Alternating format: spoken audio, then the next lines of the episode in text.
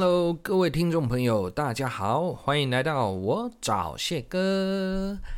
嗨，这个礼拜呢，我想要跟所有的听众朋友以及我所有的徒儿们聊聊一个话题。那个话题基本上就是最近闹得沸沸扬扬的课纲的问题啊，就是我们的北一女中的一个国文老师欧姓国文老师。那可能在教育部跟教育部官员开会的时候，反映出他的心声。那这个反应呢，反映到了就是在我们国文科哈，这个在课纲的新的课纲一零八课纲底下，好，其实删掉了很多很多的课文。那欧姓国文老师就反映出，那这样子的情况。好，我们在教学上可能会遇到什么样的呃问题？好，然后大骂、怒骂教育部的官员这样子。OK，那他提到的被删掉的那一篇课文叫《廉耻》。好，那《廉耻》这一课哦，说实话，我记得在两年前的台中一中，好，他们挑的那个课本，他们的补充课文是有放的。所以现在的情况就是，教育部颁定的国文科十五篇古文，额外啊，其实学校有自由度可以去挑选你想要额外上哪些文言文，是这样的情况。那变相的说哈，其实我觉得啦，呃，第一个对于欧姓国文老师提到了被删掉了廉耻这一课的课文呢，啊，没有办法特别在课堂上去跟同学提到礼义廉耻的重要性。啊，那站在我的立场啊，很多学生想要听听我的想法嘛。OK，所以我今天就特别录了一集来跟所有的听众朋友分享。那当然哦，好，当然仅代表我个人立场。OK，那如果听众朋友或者我的徒儿们听完之后，如果你跟谢哥的意见是相左的，那当然没问题，绝对没问题。因为我说过了，不管我自己脸说啦。IG 啦，我个人版我从来没有引战的意思。你可以在我的版上发表你的言论，我会尊重你，但我不会特别去跟你呃针锋相对。我觉得到处都有酸民了，但我个人并不会很想要理会，好，并不会很想理会，但我也不会特别去找同温层，好，去壮大自己的声势，去反驳你呢，去批评你呢。我觉得多一点，嗯，不同的意见是 OK 的。但我们不至于要去对抗，不至于要去交恶。OK，好，那我就来说说我的个人想法。首先啊，我觉得“礼义廉耻”这四个字，我会把它当成生活教育。好，那生活教育，所以不一定要透过廉耻。这个作家叫顾炎武，好，明朝人，好，不一定要透过廉耻这一刻而来特别教导。所以我个人认为啊，其实。很明显了，我会觉得欧姓国文老师他当然是带有借题发挥的意思。不过他借题发挥这一块呢，啊，当然措辞上对教育部啊这个官员怒骂这一块的措辞当然是要修正的，因为并不是什么好榜样。OK，好，这是我个人的第一个看法。第二个，他的借题发挥，我我会换位思考，因为我本身也是也算。教育老师了哈，只是我并不是正规的学校老师啊。老谢哥会犹豫，是因为我想说我要怎么讲啊？我们是跟啊这个学校啊算是另外一个世界，我们是晚上的补习班。OK，有些听众朋友并不知道我的身份啊，我是一个补习班的国文老师这样子。那就以我个人立场而言，我会认定他其实是借题发挥，但这个借题发挥。我其实会带有支持的态度的啊，我我表态嘛啊，我表态一下，为什么？呃，第一个，我刚刚有说到，我并不觉得透过廉耻这一课才能去教到所谓的礼义廉耻，我并不认为这是 OK 的，因为很多时候礼义廉耻这四个字，它并不用透过课文来教导，对不对？OK，那它其实可以说是我们从出生。懂事以来，然后家庭教育就会灌输我们这样生活上的礼节常规，然后等到你进入校园，不管是幼稚园、国小、国中、高中、大学，随便不管，它其实带有一种生活上的潜移默化，每一个人表现出来的行为，然后你的家庭教育会引导你根据别人这样的行为或者我们的言行举止，那么我们应该适当的表现出什么样的态度？又或者是看到别人的呃一些事件的发生，那我们可以引以为戒，让我们知道何谓的廉耻。所以其实“廉耻”这两个字要特别去用课文来引导，我完全是不认为是这样子的。OK，好，那为什么我个人浅见会认为欧信国文老师他借题发挥，我会换位思考，我会认同他呢？很简单啊，我们来讲讲啊，第一个。文言文这一块哈，其实对于现在的国中生跟高中生而言，在新课纲底下，说实话，呃，你考题出题的比率没有减少，就是三成五到四成，就是大考它出题一份卷子里面，它的比重文言文要照要达到三成五到四成这样子。OK，可是可是听哦。可是你在平常学校课本里面，你能教到的文言文却被大幅删减。那我其实整个事件发生哈，这个课纲的议题，我个人其实只有一个感想：第一个，我的身份是补习班，那学生来补习班啊，用意很简单，他就是想要有人帮他统整，啊，然后可以帮他厘清学校他听不懂的地方。OK，那我们在教学上就会遇到什么样的问题？呃，第一个，记住哦，补国文的人其实没有因为课纲的改变而你觉得越来越少，反而反而仍然有一定的量，甚至微幅成长。那为什么谢哥会这样说？哈，因为根本原因就是因为你在学校课程上的文言文，你大量的删减。你删减了一个礼拜四堂国文课里面啊，四堂举例了哈，四堂你能教的文言文是有限的。OK，那你平常教的就已经不多了，而你考试又要达到一定的比重，那这样子的情形，同学能反映出他的学习效果吗？我不觉得。第二个啊，有有一派的说法，甚至还有官员说，那既然这样，你想要为同学好。那你可以自己额外去补充啊，好，你就可以利用课堂时间，对不对？好，你去教你想教的文言文啦。我觉得这种言论哈，建议不要出现。为什么？第一个，每一次的段考范围是固定的四课，甚至还有有一些学校还要额外加考什么加考什么。那你每个礼拜堂数也才四堂课，那在四堂课里面，你光是要把正课教完，再教啊段考范围的补充。你哪有额外的时间去补充？没错吧？的确是如此啊。所以你教授的堂数，第一个是不足的。第二个，我课内文言文上完，我可能就快要段考了。那白话文呢？我觉得根本问题是整个课程上的设计，堂数也不足，好，堂数不够。然后你文言文比例大量删减，所以学学生平常这三年他读文言文的比重不高，考试却要达到一定的比重。请问他如何反映成绩？再来就是考试出题的方向，只要是阅读测验文言文的，大多都是出课外的，也没有一个任何补习班老师能命中。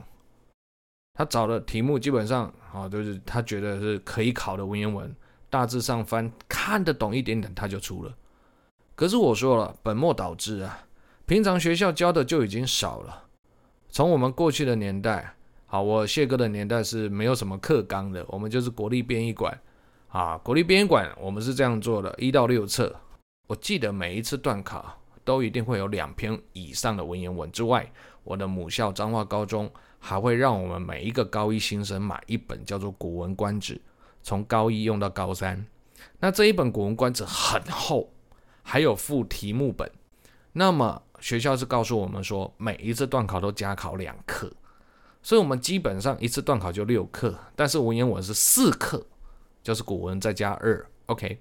但是《古文观止》这两篇哈、哦，同学听哦，是我们自修，学校老师没时间去带的，他不会去带的，OK。如果你是一个 care 成绩的人，你会因为环境因素、考试因素，然后逼迫自己去自学，那我相信啊，一开始大家都会哇哇叫，为什么这么累？可是同学听哈。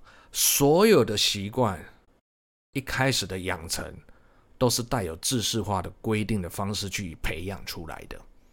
那你看看我们过去的课纲，跟着我没有课纲，我国立编译馆，我们大量的阅读文言文啊。那考试题目对我们来讲，我们已经怎么讲？已经习惯翻译的人，你看到题目，你不会去害怕。题目再怎么出，我们大致也都翻得懂，因为我们这三年的量是不得了的啊！啊，你懂谢哥的意思吗？这一个，到后来开始有课纲了，啊，那课纲出来之后，就古文四十篇限定，从四十篇，然后再删减变三十篇，古文三十，到现在一零八变成古文十五。你大量删减那个比重，而你出题比例并没有降低多少就算了，你连课内的文章分析，对不对？你都把它挑掉了，你出的全部都课外文言文，那他平平常的学习量就不够了。你又要他考试考好，那你觉得？你觉得啦？光是段考他就拿不到成绩了，你觉得他不会去寻求额外的帮助？不管说补习班，有可能请家教啊。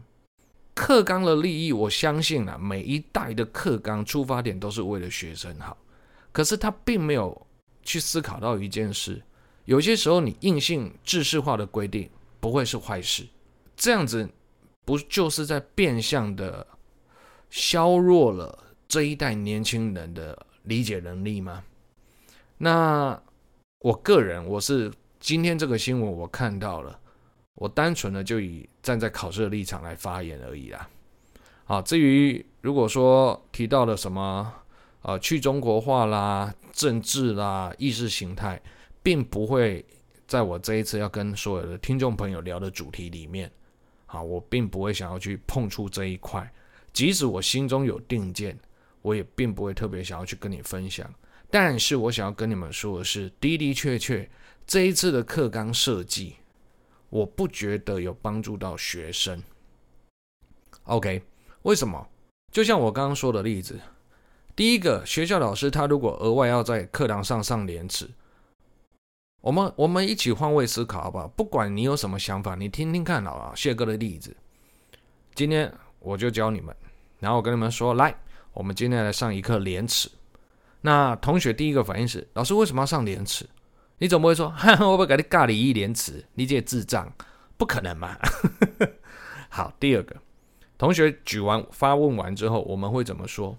我会跟同学说，同学，这一课很重要，虽然课纲把它删掉了，但老师的认为啊，老师认为它其实是很有教育意涵的一篇文言文，值得我们学。那同学就问第二句话，老师，那段考会不会考？我相信所有台上老师会因为这句话，他的积极、他的主动的教学热忱会不见。为什么？我勇敢的跟所有的同学们来，他不会考，但我认为他很重要。那你们听到的关键字是很重要还是不会考？站在学生立场，我们所有人一起换位思考。你你当然会挑的是什么什么字来听？不不会考嘛？那不会考，我问你，你会重视吗？哪怕台上的老师讲的口沫横飞，你会在意吗？你了不起就是课堂上不睡觉，然后听他翻译完之后，一知半解的情况下知道有这一课的存在，但是你会更强烈的印象告诉自己，要大考不会出，段考都不会出，更不用说大考了嘛。OK，那这样子一次两次下三次下来。第一个，那个老师会有教学热忱吗？他会想要跟你们补充很多吗？然后补充很多，台下同学又会有一种想法：老师他考试不会考，你补充这补充这被送啥啦？无聊，浪费用时间。你有没有发现，现在学校老师他面临的处境是学生的学习态度没有像过去那样的积极，又或者是说他有积极，可他积极是针对什么考试而来的？那很简单，不会只有一次两次。全台湾所有学校老师，他们面临到的处境就是这样：时间一拉长，半年过去了，一年过去了，反正我铁饭碗，那我就把课内教好就好啦。我把课内教好就好啦。那我段考我也不要出太太难，我让大家都欢乐分，你们就拿到分数，好开心。那这个时候同学就会觉得，哎，我好像还不错。干嘛上上那么多额外的文言文？我考试我都看得懂啊。好，我们拉回来，到了学测，同学进考场了，奇怪，怎么怎么我我都不会解？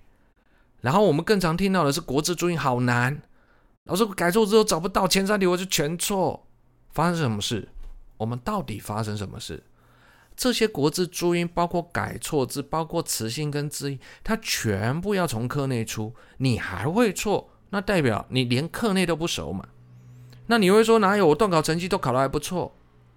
那很简单呢、你会怪谁？哎呀，我们学校老师做的太简单，更他妈害死我。可是当他想要认真的时候呢？当他很认真要补充给你很多的时候，你又是给他什么态度？我觉得每一个面相都环环相扣。每一个面相谁都躲不过，那这样你再回来看给老师吗？我们再来看看我们国文学测，国文学测你看哦，他作文占五十分，选择题占五十分，合起来一百分。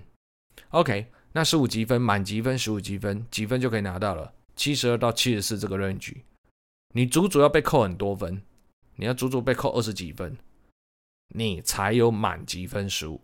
那有时候老师，我不要求十五，可不可以？我不要买，我顶标可不可以？可以啊，顶标十三。历年来这十年来的顶标，基本上分数都落在六十二到六十五区间。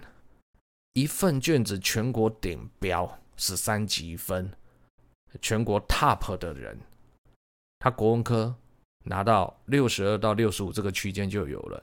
你可以告诉我这一份卷子有没有难度？它当然有难度啊。当然，它的难度有一部分是作文，我们不要去否认。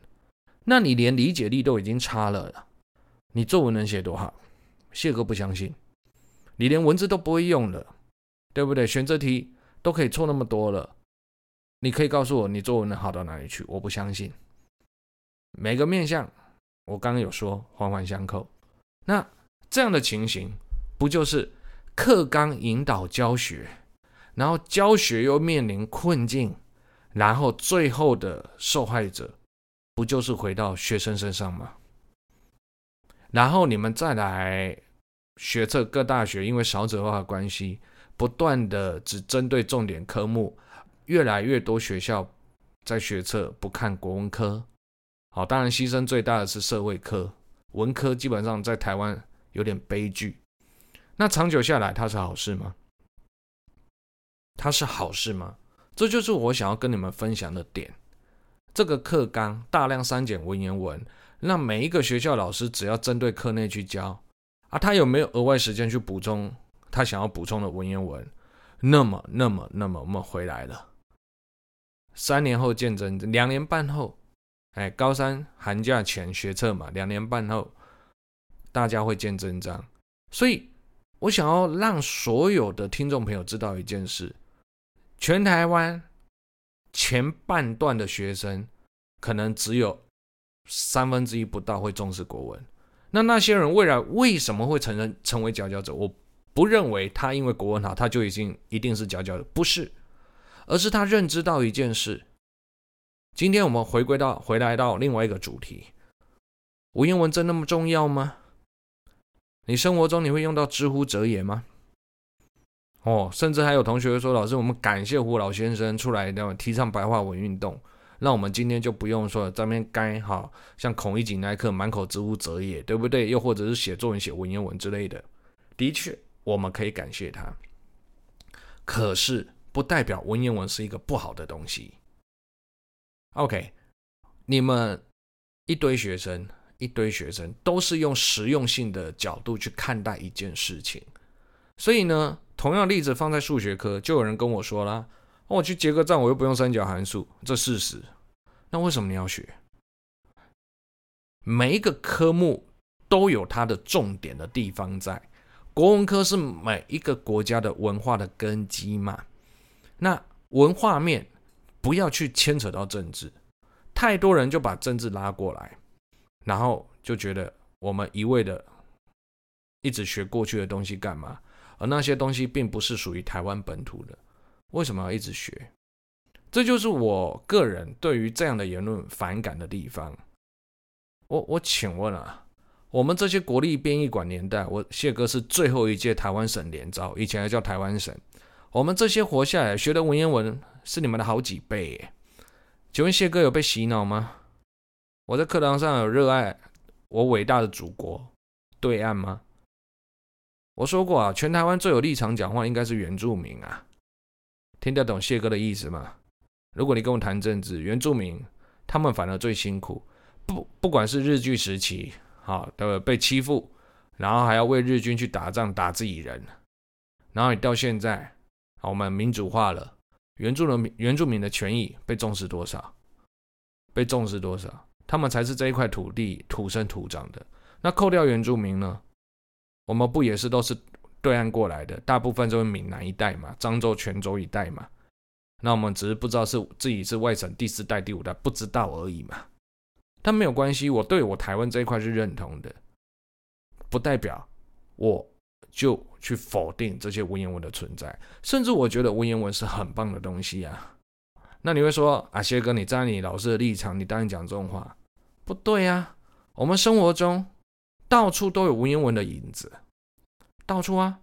比如说讲一个最简单的，你婚丧喜庆，你去看花圈，上面写的是什么？啊，写个挂了，你会，你会，你你来我家，你会送我家花圈，上面要写什么？驾鹤西归嘛。对，这个是不是叫题词？用得到嘛？我跟你讲，你这辈子都用得到。只要有华人的地方，就婚丧喜庆，我们就会 care，对不对？到时候同学们，你结婚的时候，别人包红包给你，红包上面要写什么？你就要写题词，还是写恭喜你啊啊，早生贵子？你以为你很白话吗？早生贵子不也是文言文？我觉得它它就是一个生活上你用得到的语言。然后它有底蕴，它很浓缩的文字。有些时候你不想写那么多文言文放进来用的时候，言简意赅。然后还有人这边挑剔成语，对，我不能否认。你看哦，我们的模拟考成语基本上你看都没看过，你就会干掉。为什么要考这种东西？生活上都用不到，以实用性来引导教学，就会变成这样子。那你会说，干，我们老师都不教，我们老师太烂，不对。我们回到回到你身上，当他今天课堂上要教那么多东西，超难的成语疯狂补充的时候，你又愿意记多少？还是你是很认真，打从心底感谢这个老师疯狂补充呢？那我今天不会去怪学生，也没有去怪老师。今天我们都是活在一个框架底下，叫课纲。那这个课纲形塑成这样的环境，大家都吵吵闹闹，然后语言逻辑、讲话能力变差。然后文章写不好，你文章写不好，话也讲不通，那你未来出社会呢？不要说出社会，你人际关系上，你看看我们这一代，你们这一代年轻人的生活用语，你觉得和同学聊天聊起来，你会觉得对方有料吗？所谓的料，除了表现在你的行为举止上之外，个人谈吐很重要。那那些料不代表你看的呃名言家居多，你看的名人传记多，你就很有料，不对。是一个人对于一件事情的发生，他可以很有条理的去分析，他可以跟所有的朋友们侃侃而谈，他可以抒发自己的主见，而他不会随便暴怒、暴冲，带有意识形态的针对，大家彼此尊重，然后他会提出他的论点，那或许他想要说服你，但他不会强人所难，甚至他会引经据典。台面上哪个政治人物没有引经据典？有啊，哪怕今天最支持我们绿色的、最本土的，好，我们现在的候选人是不是赖赖清德？哪怕他到处演讲都讲台语，他讲国语的时候，我不相信他没用过成语啊。这就是生活化。所以，我们今天国文科我跟你讲了，未来不管课纲怎么变啊，国文科会一直存在，你放心，因为每一个国家都会考本国的语言、本国的文化、本国的文学。而我们国文科不就是台湾本国的文学？那文言文比重已经被删很多了，只是删了这么多之后，透过今天欧老师的想法，然后跟教育部官员开会出来一些片段，让我们去所有全台湾的人都开始重视这个议题。那这个课纲美其名出发点是为了学生好，但真的有吗？真的有吗？然后当未来的学测啊、你像理工科普遍不看不看什么，二类组的普遍在学测不采弃国文，好，不采计国文这一科，他觉得啊、国文不重要。我跟你讲，顺便让你们知道一件事，请不要把这件事情当真。为什么？今天 top 的学校，我们讲一个台大的好了，真实例子，好，真实例子，台大电机，他采集的叫英数自三科，他完一阶一阶段啊，学测整个都不看国文，他就看英数自三科。那我刚好今年我高雄有一个学生，他哥哥就台大电机的，那我就跟他聊天嘛。不采集国文的情况下，你哥哥考多少？你哥哥考多少？我希望我所有的徒儿们给我听这一 part，好，因为你反正你也都毕业了嘛，你都毕业了，我没有在对你招生嘛。包括听众朋友，你们都好好听。他哥哥考几级分？五十九。我们总共五科。好，那现在是五选四的年代，台大电机五选三。那我问他总积分，他哥哥是考五十九积分，国文科满级分，他用满呃五十九积分来进去台大电机。我我想要告诉所有的听众朋友们，当今天台大电机说他不采集国文的时候，你今天会去报考台大电机的那些人，国文科有差吗？还是说，老师，我就是因数自三科顾好，我顾到满全满级分十五、十五、四十五级分，我这样过去，我这样录取，可以啊？为什么不行？当然可以啊！你符合规定嘛，他只看这三科。但是我想问你，你达得到 top 三科全满级分吗？我觉得学生都有一个盲点，他不看，就好像就觉得他不重要了，真的吗？那请问，我学生的哥哥。他有不重视国文吗？没有诶。所以我觉得现在考试制度也影响到学生的想法，而让你们觉得他不看了，那你就可以完全不重视，不重视你就可以不用认真去对待他、看待他、学习他了。这不就是课纲跟学制有影响学生的观念吗？那佼佼者永远是重视的那一群人，结束，这就是我的论点。Top 的那些人才不会在意。哪些采集，哪些不采集？他能做的就是把每一科顾到好，那么他选择就会多。他选择就会多的时候，各位他有选择权啊。你就五十九积分，他如果志向在我们的医科，会不会上？会。牙医会不会上？会。人家让自己有更多武器，让自己有更多选择权，这就是佼佼者的心态。你会说他们不重视国文吗？怎么可能不重视？他可以当保底，他有更多选择权，他只要国文科不要考太差。那你觉得你想要成为什么人？我不会去怪那些不重视国文，但我讨厌的是你不重视国文，因为不采集，你还认认为它是一个不怎么样的科目。我敢你讲，你这样的观念跟着你到最后，你相信我，未来出社会，你最先遇到的问题是沟通上的、人际上的、语言不通的、表达能力差的，这会反映出来的。就像我举个最简单的，外国人有没有读英美文学？怎么可能不读？会读啊，会教啊。日本人会不会读他们的发展史？会啊。所以我难过的是，你看，历史也是这些东西。你会说老师干嘛去考？你不考你就不会读嘛。那现在大量不考了，你会想读吗？你又认知到多少？你又认知到台湾的历史有多少？然后我请问你，你有兴趣吗？所以我觉得考试的存在是不得不的。一开始透过考试，你一定会反抗，你一定会 argue，你一定会讨厌。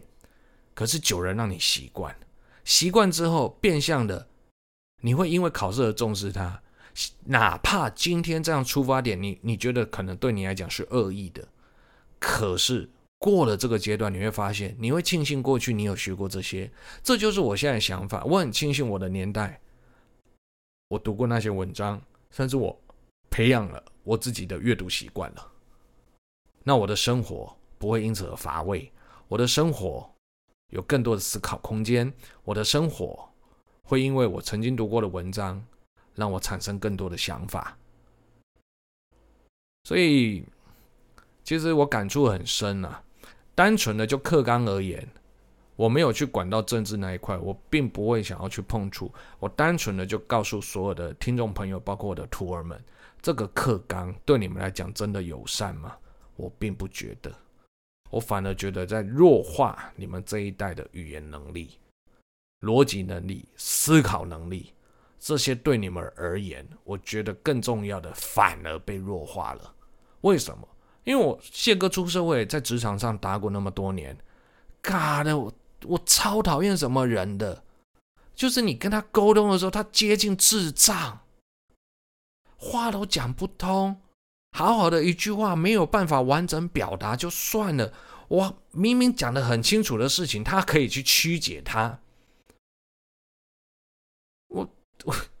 这种不是少数诶，这种是多数。所以，我不要一竿子打翻一条船啊！有二十几岁的，有十几岁的，有三十三十出头岁都有啊。